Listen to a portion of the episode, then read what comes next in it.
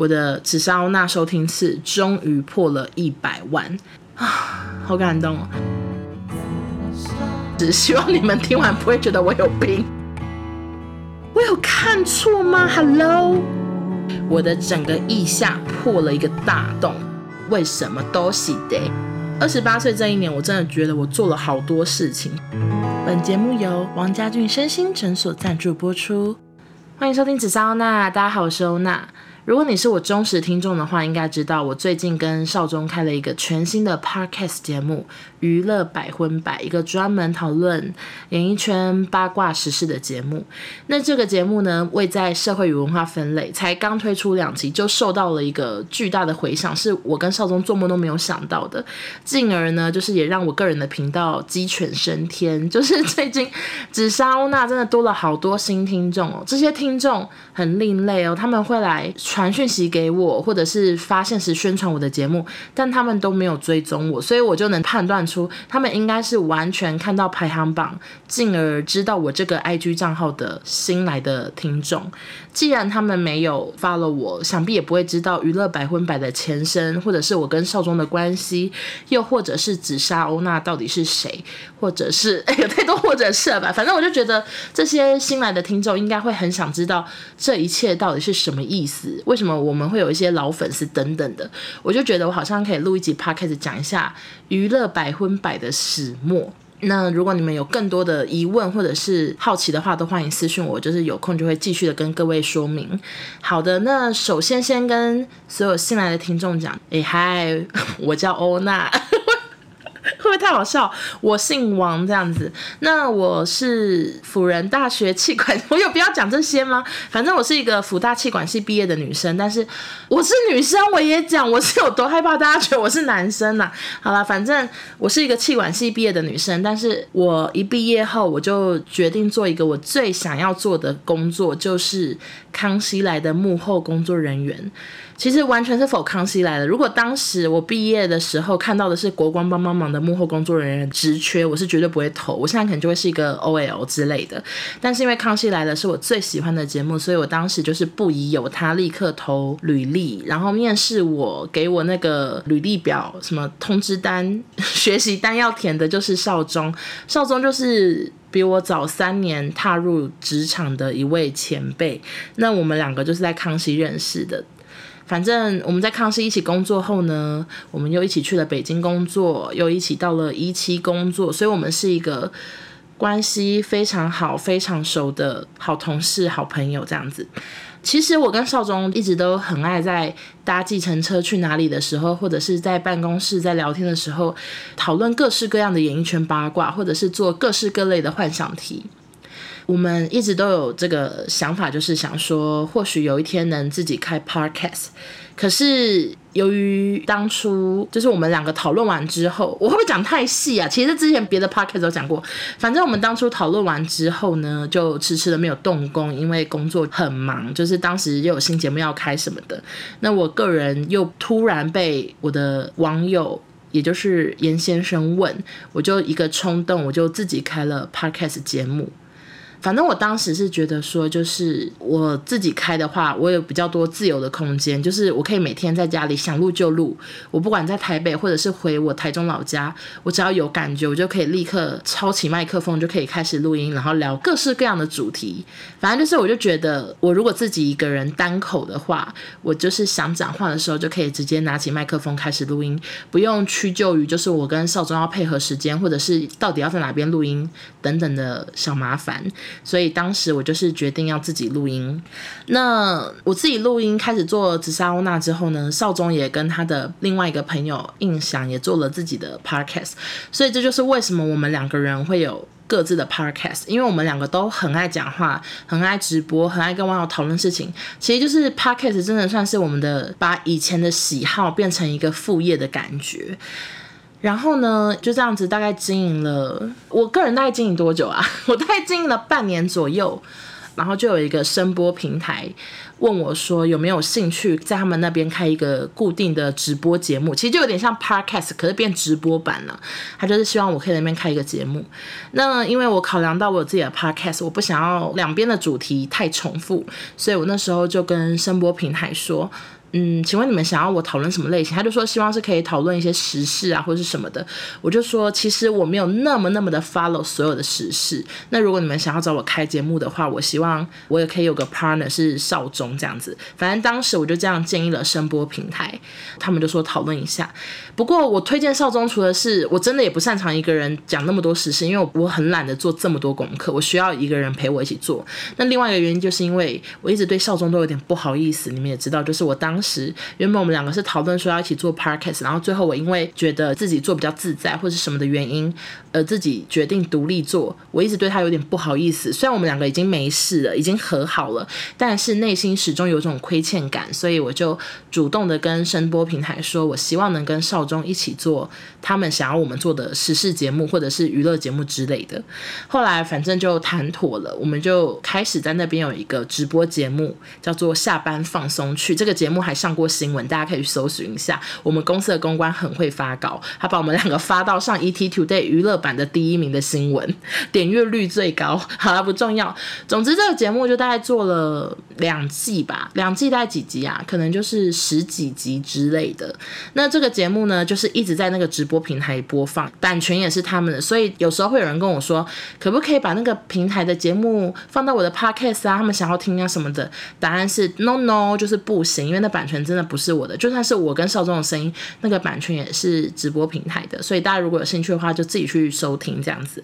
不过音质当然是没有这边专业的麦克风好，因为我在那边的所有节目都是手机直接这样子放着就开始录音，并没有特别插麦克风，但是同样是很精彩好听啦。好，总之我们的节目在那边就是一直蛮受欢迎的，我们的收听次应该是。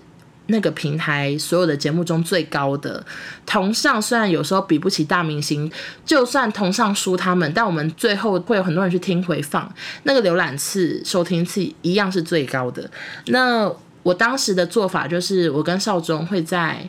因为那个节目都是大概晚上九点，我们会在下班后去公司的会议室继续去完成这个直播节目。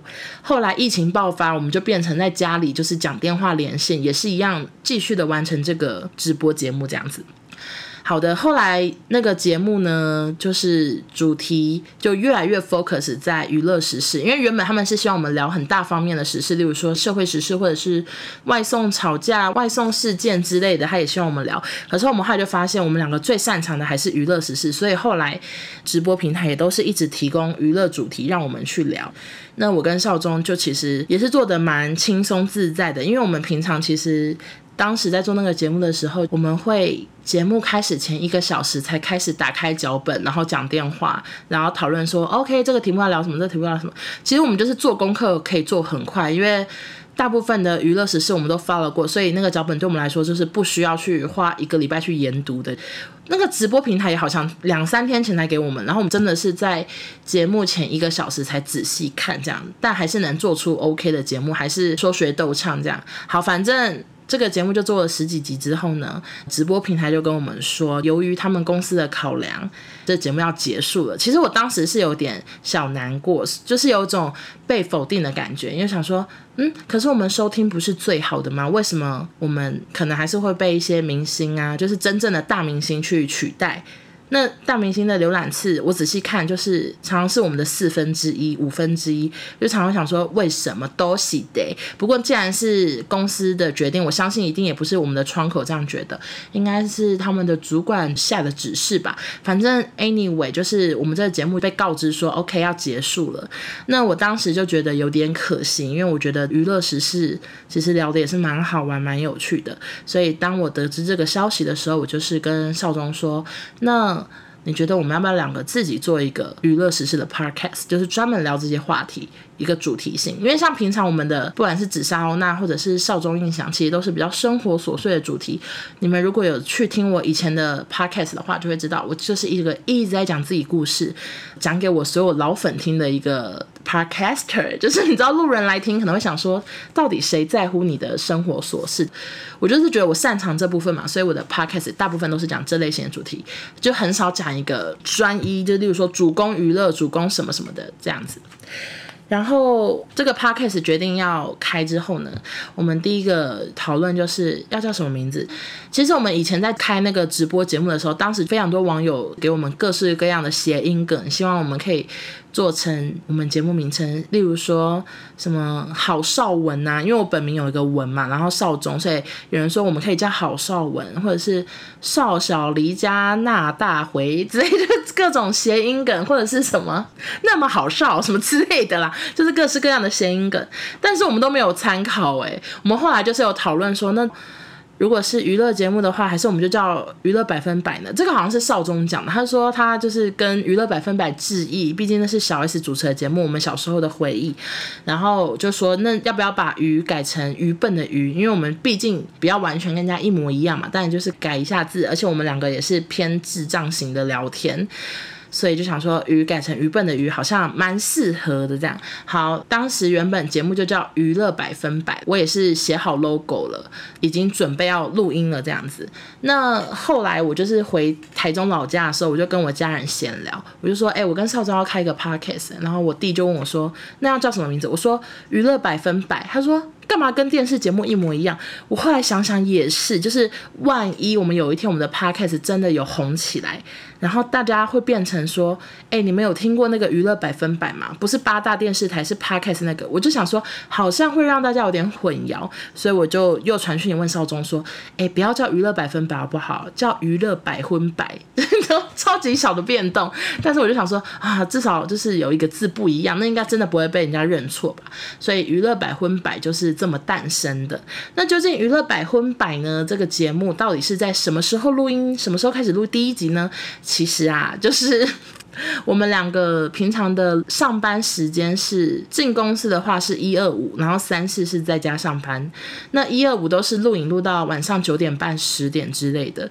不过，因为我们想要在办公室录音，不想要去另外借别的空间，因为例如说借会议室的话，会议室其实有蛮大的回音，所以我们就是在办公室原位录音。但是录音的时候，如果被其他同事看到，也很丢脸嘛，所以我们每次都是选下班所有同事都走光之后，我们才会在办公室录音这样子。所以呢，每次录音的时间都是平日的晚上十点左右，有时候会录到半夜十二点，真的是非常拼的两位斜杠员工。那第一集我们当时是怎么讨论的？我想一下，我们第一集好像也是下班的时候坐在位置上，然后就两边这样快速说好了，那聊吴亦凡，聊陈建州，聊什么什么，我们就是这样快速的对完之后，插好麦克风，然后就录音了。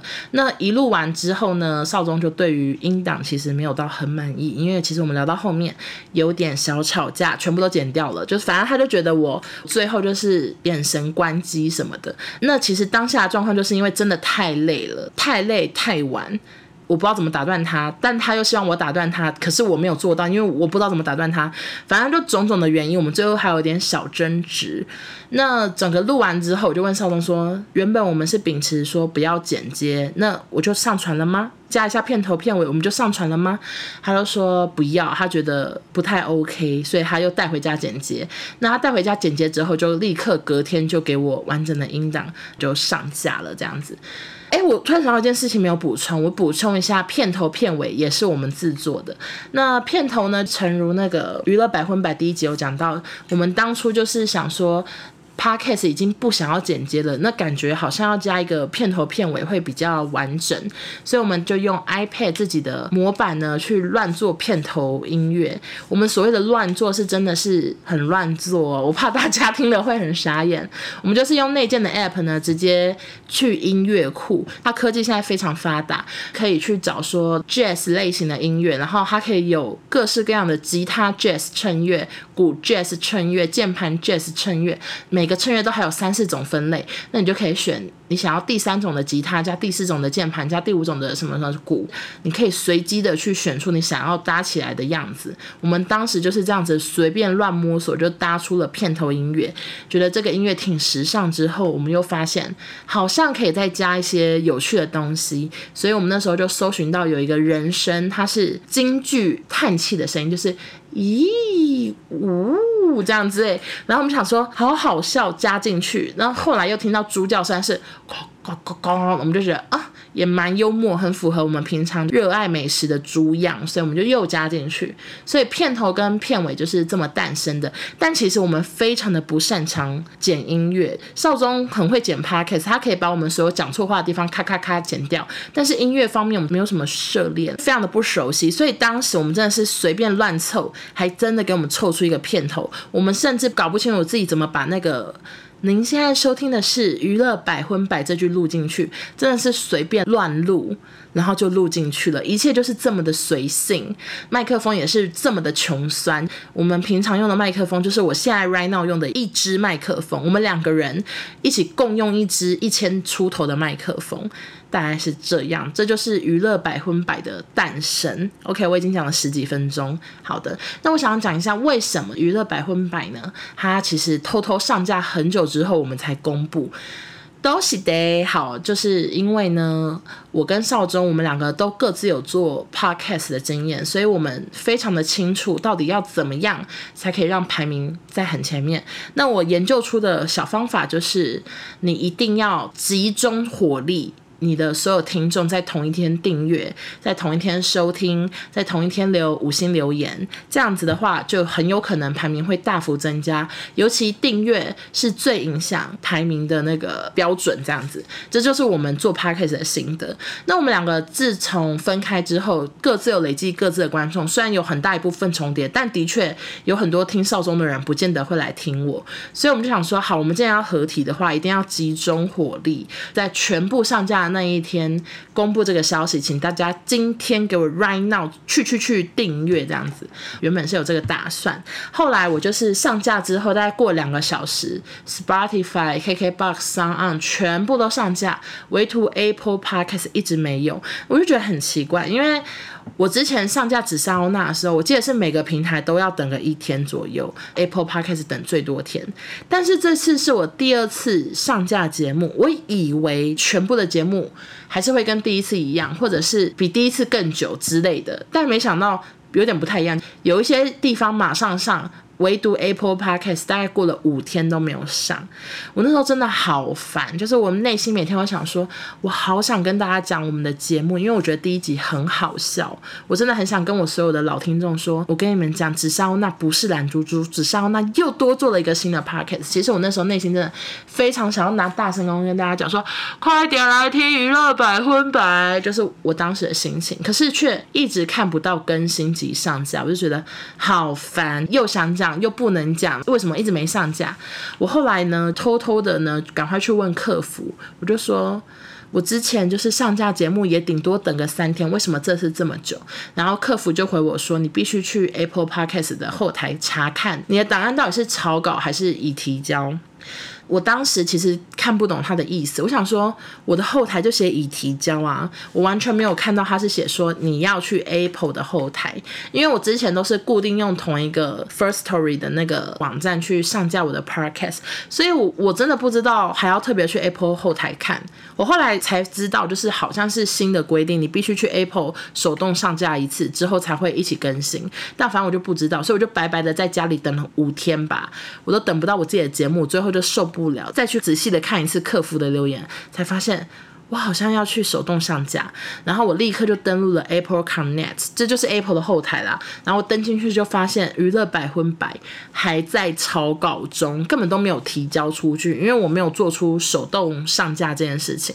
那当我一手动上架之后，我真的是内心好害怕，因为我就发现，OK，这是我的出包，并不是 Apple 出事。那少宗跟我一样等了这么多天，我真的是对他惊拍死，因为他就很常会说还没上架，我说对，我就说我已经问客。客服或者是我怎么样怎么样了，我看不出为什么，我始终没有调查出真正的原因，所以我就是抱持着有点害怕的心情跟他说：“少中，我发现我一直都在草稿中。”然后他才说很傻眼，然后跟我说：“那怎么办？”我那时候就告诉他说：“嗯，还是我们就不要玩 Apple 了，赶快宣传嘛。”因为我当时就动不掉，毕竟我们是时事节目，我很受不了我们的时事已经快要过期一个礼拜，就很不时事，就很像过气资讯大集合这样子。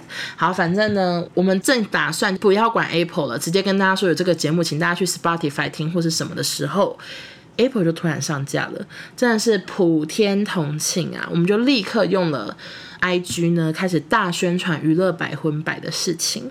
非常的幸运，大部分网友们也都反馈我们说，其实节目蛮好听的啊，或者是节目很好笑，上班笑到发抖，受不了，没办法憋笑之类的。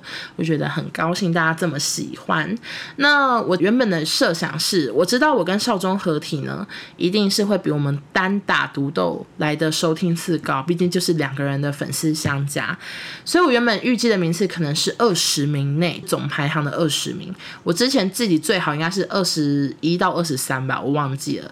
那我也不知道少中的最好排行是多少。我内心的设定就是希望二十名内。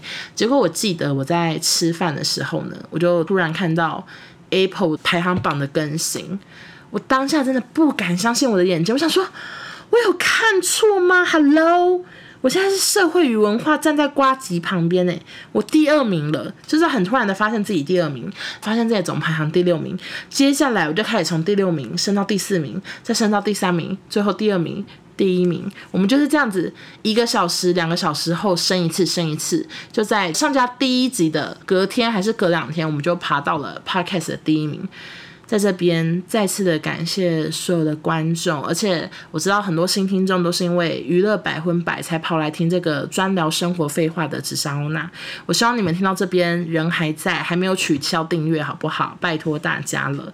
好的，以上就是娱乐百分百的由来。聊很清楚了吧，算是非常详尽的介绍。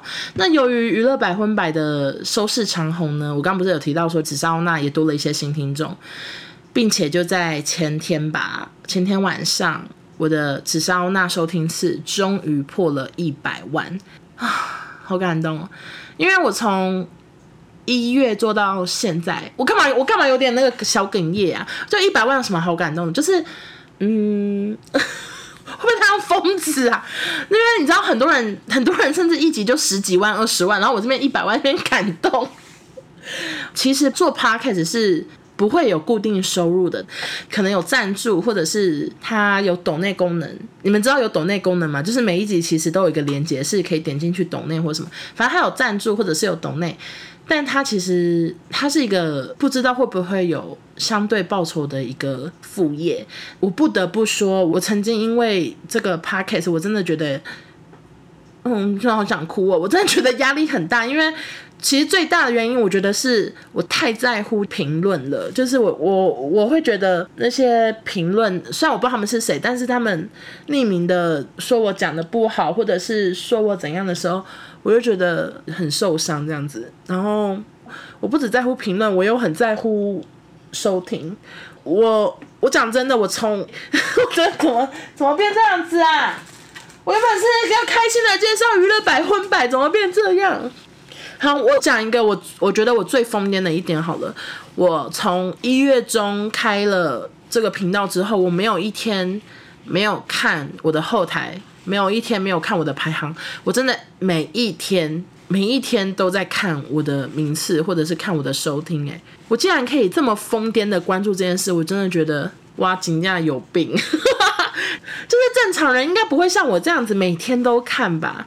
我又不是以这个当主业，我却可以做到我每天都在看，我那么关注这件事，我就觉得我好疯癫哦。然后，但是因为我知道，如果我有一天就是不做的话，一定会有一些人会觉得。我们那么支持你，你怎么还是不做了呢？就是我会有这种感觉，我就觉得好吧，我还是继续做。而且我其实真的蛮喜欢录音的，我很喜欢讲话，我觉得我自己的声音好催眠。我有时候听到自己声音睡着，或者是有时候也觉得自己讲的这个笑话还真是逗趣呢。反正就是很感谢大家啦，就是感谢大家这样子不离不弃的收听，收听我这个小小奈米网红的 podcast。坦白说，如果你们现在听到我哭的话，就知道。紫砂欧娜的成绩 有一百万，比那个娱乐百分百拿到热门第一，我还要感动，真的太好笑了。好了，那在你们收听这一集的当下呢，其实应该昨天是我的生日，就是八月十六号。我应该这集是八月十七号上。其实我接下来这个 podcast 要讲一个跟跟原本的那个内容非常不相干的故事，希望你们听完不会觉得我有病。好，总之二十八岁这一年，我真的觉得我做了好多事情，不管是我开始做直播节目，或者是我开始做 podcast，很认真的夜配接团购各种东西，反正就是我今年我真的是做了很多有的没的事情，真的是斜杠到不行，行程排满满。那也在今年就是把车贷终于还完了，所以我从今年年初开始，我就一直很想要买一个。精品送自己，当鼓励自己、犒赏自己的礼物，这样子，那是什么呢？就是我非常想要买一个 Chanel 的包包。我会听起来画风画风跟前面差太多？前面这边那哭哭啼啼，然后现在就开始讲说自己买奢侈品的故事，靠背哦。可是我就觉得这个故事又蛮好笑，很适合录一集。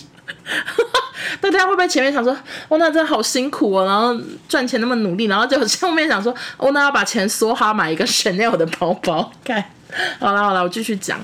我就是因为今年就是多了很多业外的收入，就正职以外的收入，所以我就很想要犒赏自己嘛。毕竟我是真的花了好多时间在工作，所以我想说，我就要买一个精品包送自己。那我就是非常的想要买 Chanel，因为。我就觉得好美，好漂亮。然后我从今年年初就是开始的看各式各样的影片，介绍 Chanel 的影片。我虽然从来不曾到柜上摸过他们任何一款包包，但是。我呢，可说是如数家珍，因为我真的看太多人的影片了，太多人的开箱影片，像是欧阳妮妮也介绍过，小珍介绍过好多次，反正我就看了各式各样的影片，王思佳啊，什么什么之类的，我一直在看各式各样的型号啊，各式各样的开箱文章、开箱影片。然后我就有一天，大概是三四月的时候，我那时候就跟我妈他们去逛街，然后我们就经过了 Chanel 的专柜。我那时候跟她说，我知道我没有钱买，可是我很想看。我妈就说好啊，那我们就进去看，反正看看又不用钱。结果我们就遇到了一个天使贵哥，就他人真的非常好，就我们也没有特别说我们要看什么，但他就是把 Chanel 所有经典的型号，他就拿出来一一的介绍，就是说哦，这是什么什么流浪包，这是什么什么经典款，叭叭叭，还要讲了非常多介绍。很多，我那时候真的跟我妈被介绍到好心动，就是好想买，然后最后他就公布价钱，我们就想说，嗯，真的是不要买，因为真的很贵。好，反正他介绍的天花乱坠的时候，我就开始试背包包，然后就很开心，想说真的好美，我今年生日到底有没有机会买成呢？我那时候就在心里问自己，然后我妈也是一直问我说。天呐，你该不会真的想买吧？就我妈一直觉得我好像起笑这样，我就说我没有钱，不可能，不可能。当我整个试背包包试背的很陶醉，想说靠，原来本尊真的那么漂亮的时候呢，我妈就跟我说一件事，她说王一文，你的那个袖子破掉了。我就低头一看，我那天穿了一件很漂亮的黑色洋装，我的整个腋下破了一个大。因为它的那个衣服的材质是比较没有弹性，它就是一块布的材质。我可能是一直背包包吧，最后背到我腋下破掉，我腋下破了一个大洞，我顿时觉得自己好丑，因为我就不敢再背包包，因为一抬手臂就会立刻看到我这边腋下是肉，就是看到我的肉，不会看到黑色的衣服这样，所以我那时候就变得不想试背任何包包，然后就很紧张，想说我要出去了，我觉得好糗好糗，不想要被贵哥看到这样，然后后来我就是跟我妈就是说，嗯，好，那谢谢你介绍，这样我们再考虑一下，贵哥他也人很好。说没关系，没关系，并且就是给了我们他的名片，这样好。反正这是我们第一次去柜上看，然后完全没有买嘛，就只是单纯看以及发现腋下破洞这样。然后 那一次呢，其实当时我就已经看上了某一款，就是最经典的 CF 经典掀盖包吗？是 Classy Flag 吗？我想不起来，反正就类似吧。然后他那时候介绍给我是二十三点五吗？呃，全部全部答案都很问号，二十三公分还是二十三点五？我忘记了。反正我就看了，我就觉得那个最漂亮，我就很想买那个黑色的，可是非常的贵哦。再次强调，好，总之呢，那是四月的事情。结果今年大概六七月的时候，Chanel 就涨价了。有多涨价呢？我看的包好像就是涨了两三万这么多。那对比去年的话，好像最多有差到四万左右。他们真的很爱涨价，而且以后只会越来越涨价。我也不知道为什么，反正每个柜哥柜姐都说 Chanel 只会一直涨价，不会打折。你要买就是早点买才划得来之类的。好，反正我们第一次靠柜之后呢，过了三个月左右，这一次呢，我又是跟爸妈闲聊说，还是我们再去看一次。但是我内心其实还是没有想买。我只是想说再去看一次就好了，过过干瘾。但我并没有想要买，因为我觉得真的好贵。我想说，如果真的买的话，就类似在缴车贷的感觉，就是又多了一笔贷款要付这样。我就想说，我真的要买吗？结果齁，就是那一天是忘记了上礼拜的某一天，然后我跟我妈又去逛 Chanel。这次呢，那个贵哥他好像离职了，因为我们连续去了两天还是什么的都没有看到他，变成一个柜姐来接待我们。然后这次他就是又再次的介绍他们柜上还剩哪一些黑色的包包，因为我只想看黑色的。然后我当时喜欢的二十三就没了，就已经卖掉了，只剩二十五，就是再更大一点，二十五公分的，他就拿出来给我。那这次拿出来给我呢，就是我妈也开始说，哇，真的很漂亮，什么什么的。然后嗯，就嗯，好着迷的看。那包包就好想买，后来我我们就问说多少钱，结果就是又比上次贵了好几万。我妈就说又涨价，我就跟开始跟我妈讨论，反正我们的结论就是它只会一直涨价，要不要早点买，而且可以分期什么，所以反正就是彼此讨论下来，我妈就突然觉得，嗯，就就买吧这样子，她就有点鼓励我，然后我就想说。啊我要买吗？我要买吗？好啦好啦，买啦！然后我就是想说，也是够苦了吧，而且要生日的，想说就就当一个生日礼物的大礼吧，就是一个超级生日大礼物这样。然后那个柜姐又开始说，好，那嗯、呃，就刷什么卡会有送什么折价券啊，什么什么东西。总结来说，就是因为我们是在大圆百看的，所以就是远东商银的卡会。最多折价券可以回馈三千六之类的，我们就立刻扣奥有远东商银卡的家具。我爸就来了，我爸来了之后呢，他就拿出他的钱包皮夹，就是没有带远东商银卡。我们说呃没带卡，然后我立刻就是拿起我们那个购物袋，因为购物袋里面还有放面包，还有我自己的包包什么各种东西，我就想说没带卡啊，上天告诉我不要买。他说哎呀没带卡，那那那算了好了，就是我们要走出去，然后柜姐又说。还是能明天中午再来之类的，反正他就有鼓励我们再去一次。我想说，我想一下，反正后来柜姐可能就是想说我我应该是很有机会会买，所以他就留 line，就跟第一次那个柜哥不一样。第一次柜哥是给我名片，名片上面也没有他手机，只有店里的电话以及他的名字。那这一次柜姐就可能想要把握住。我这只肥羊，所以他就给我他的 line，到家之后他就有传赖给我价钱以及远东商银的优惠之类的。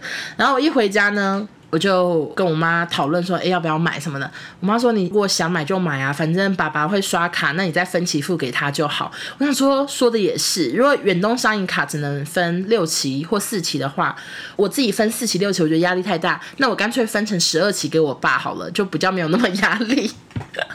好了，反正反正后来讨论的状况下呢，我想说，好，要让钱变成自己喜欢的样子，要花钱才会有动力赚钱，我就这样告诉自己。那我就回柜姐讯息说，好，明天中午见。所以我们隔天中午就真的去刷卡买了这个梦寐以求的梦想包，看了一个半年的开箱影片，我终于买了这个梦想包，然后觉得好值得。我一回家，我立刻先拍完开箱照之后。我就把包包放进防尘袋里，然后带回台北，我都不敢背哦。我用这几天我就想说，上班也不用背这个，毕竟我上班都蓬头垢面，没必要配一个这么贵的包。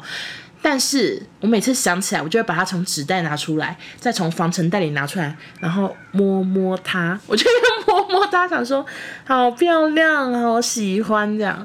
好啦，以上就是我买我的梦想包的故事。不知大家喜欢吗？哦，对了，补充一下，我是真的也要给我爸钱，我爸没有被诈骗集团骗，好不好？我当下我们在结账的时候，我就立刻问好我爸的账户，我已经转了四万两千七给他，就是尾数，我已经转了尾数给他了。我是真的有认真的要缴这笔贷款，OK，就请大家放心。然后虽然就是有点昂贵，但是也给了我更多的目标，就是我要好好的赚钱来还这个包包。来缴这个分析，也非常感谢，就是所有，不管是老听众或者是新听众，愿意收听我的 podcast，听我这个疯癫的女人讲故事哦，我真的觉得我刚刚哭好糗哦。如果你是新听众的话，想要知道我更多资讯，都可以去追踪我的 IG Leona 三个 W，就是 Leona Wang 的意思。那你们如果锁定 IG 的话，就是有时候我会在 IG 开直播，那你们对我有什么问题都可以在直播的留言处进行询问，我可以立刻解答。大概就是这样子。好的，那谢谢大家收听，祝我生日快乐，我们 我们下周见。哎，严先生，你要不要在片尾唱生日快乐歌给我听？我太像神经病。好了，我们下周见，拜拜。哎，我自己会不会听起来太像神经病啊？天哪，怎么办呢？对不起，说对不起自己像神经病。昨天是我的生日，所以，哎，我今年是二十八岁嘛？对。拜托你帮我把哭哭啼啼那边剪掉一点好不好？我不想要大家觉得我是一个爱哭的疯子，虽然我是。祝你生